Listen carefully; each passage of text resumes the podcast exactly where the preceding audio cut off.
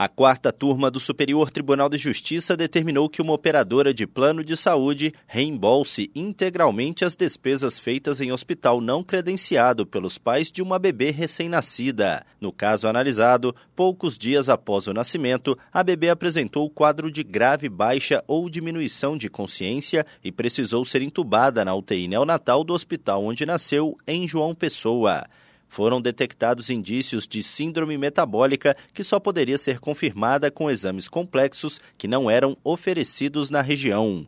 Os pais da recém-nascida, que arcaram com os custos da internação em São Paulo, ajuizaram a ação para obter da operadora de saúde o reembolso total dessas despesas. O pedido foi julgado integralmente procedente pelas instâncias ordinárias. No STJ, o colegiado da quarta turma negou o provimento ao recurso da operadora. O entendimento foi de que, ao não ter assegurado à consumidora a cobertura dos tratamentos médicos abarcados pelo contrato, a conduta da operadora configurou inadimplemento contratual. O relator, ministro Marco Buzzi, lembrou que o reembolso de despesas realizadas fora da rede credenciada deve ser limitado ao valor de tabela praticado entre o plano e as unidades conveniadas.